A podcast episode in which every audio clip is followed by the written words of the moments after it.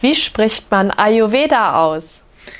Ayurveda wird eigentlich korrekt ausgeschrieben Ayurveda. A ist lang und E ist lang, auch lang und U ist kurz und das Da ist lang. Also vom Sanskrit her würde man sagen Ayurveda. Ayurveda. Ayurveda.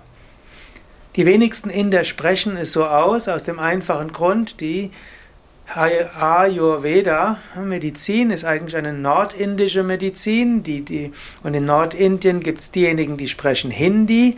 Und die Hindi-Sprecher, die machen aus dem langen A ein kurzes. Die in Nordindien sagen sogar meistens Ayurved oder Ayurved und lassen das letzte A auch weg. Und dann, wenn sie ein bisschen Sanskrit sagen wollen, sagen sie Ayurveda. Aber eigentlich, wenn du Sanskrit korrekt aussprechen willst, auch wenn ich das selbst selten korrekt ausspreche, ist Ayurveda. Ich sag nochmal Ayurveda. Ayurveda.